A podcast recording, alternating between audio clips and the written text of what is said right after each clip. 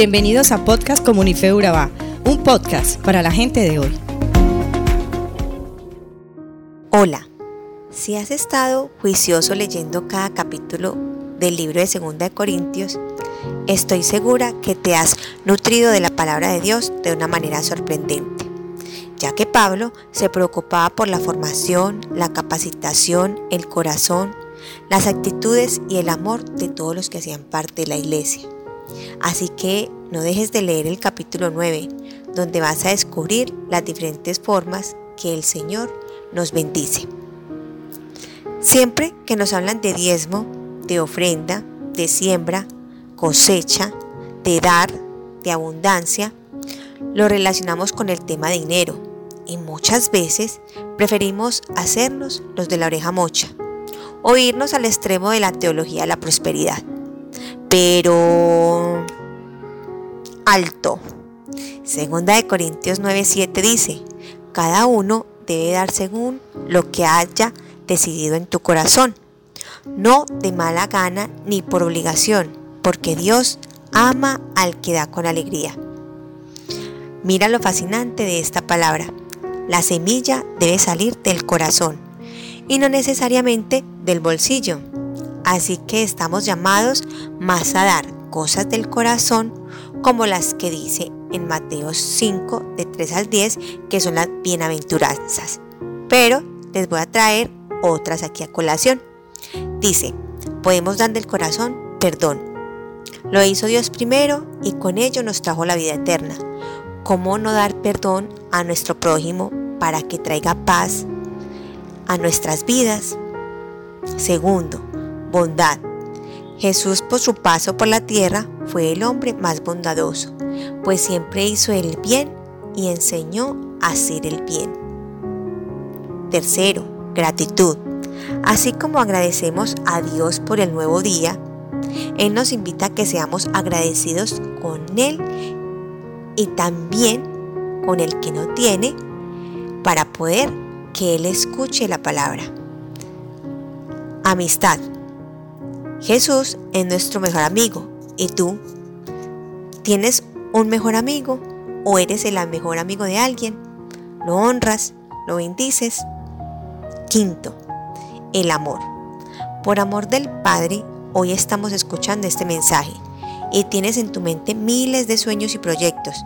Ese amor es genuino para los que a Él le aman y le rodean. Y podría mencionar miles de cosas que podemos dar desde nuestro corazón y que tendrá una cosecha mucho más grande y valiosa que quizás el dinero no pueda dar. Claro que el dinero, aunque no lo es todo, dicen por ahí que trae muchas bendiciones. Y te mentiría yo si dijera lo contrario, pues muchos de mis sueños particulares requieren de una buena inversión. Aún muchas de las cosas por las que quiero ayudar a otros también requieren de inversión económica. Pero Dios es perfecto y no deja nada inconcluso, porque todo lo que sembramos con amor y damos con alegría tiene un fruto incalculable y es la oración.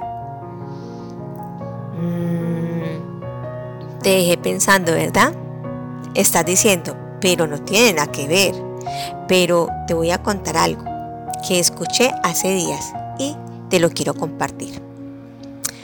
Era una pareja de hermanos que vivían juntos. La mujer pertenecía a una comunidad cristiana, pero su hermano estaba en los placeres del mundo. Ella, como hija de Dios, siempre atendió a su hermano, lo amaba, lo respetaba, le hacía de comer y nunca le reprochaba nada, pero en su intimidad siempre oraba a Dios por él, para que cambiara su corazón. Después de un tiempo, la mujer decidió dejar de orar por su hermano, porque no veía ningún cambio. Y esa noche, al dormir, Dios trajo a ella un sueño o una reunión. Sí, era una reunión en el infierno, donde en una mesa estaban los demonios con Satanás dando cuentas de lo que lograban hacer en el mundo, como que alguien se suicidara, que otro robara, que las parejas se divorciaran, pero por allá en voz alta levantó la voz un demonio y dijo, yo logré algo mucho más grande que ustedes. La mesa quedó en silencio y Satanás dice que pudo ser más grande que todo esto respondió con orgullo. He tratado de matar a un hombre por mucho tiempo y no he podido a causa de su hermana que ora todos los días por él, pero hoy logré que ella dejara de orar y mañana lo mataré. Creo que ya te imaginas qué pasó cuando la mujer despertó, ¿verdad? Pues claro, dobló sus rodillas y pidiendo perdón cubrió a su hermano para que Dios no lo abandonara. Así que amigo, que escuchas, la verdadera cosecha del corazón trae lo que dice 2 Corintios 9:11. Ustedes serán enriquecidos en todo sentido para que en toda ocasión puedan ser generosos y para que por medio de nosotros la generosidad de ustedes resulte en acción de gracias a Dios.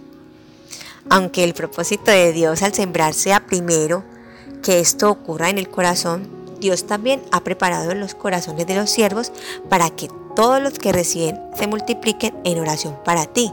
Así lo dice el versículo 14. Además, en las oraciones de ellos por ustedes expresarán el afecto que les tienen por la sobreabundante gracia que ustedes han recibido de Dios. Gracias a Dios por su don inefable. Así que no tengas miedo en dar lo que propone tu corazón, porque recogerás oraciones llenas de bendición en salud, bienestar, protección y, por qué no, una provisión económica. Así que quiero invitarte a orar. Gracias Dios por tu don inefable. Solo recibe la honra y la gloria por las acciones de tus hijos, porque sabemos que de parte tuya recibiremos un regalo que nos muestra tu bondad. En el nombre de Jesús. Amén. Está en la oración. El que ora constante vencerá en todo tiempo la tentación. Poder del cristiano está en Jesús. Y Cristo nos dijo, orad siempre, siempre, porque la respuesta está en la oración. Y el enemigo caerá vencido, caerá ante tus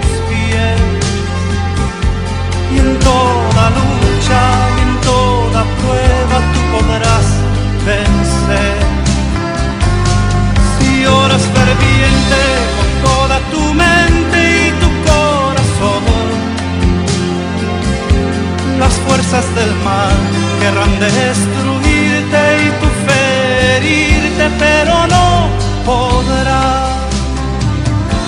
Y el enemigo caerá vencido, caerá ante tus pies. Somos Comunife Urabá, un lugar para la gente de hoy.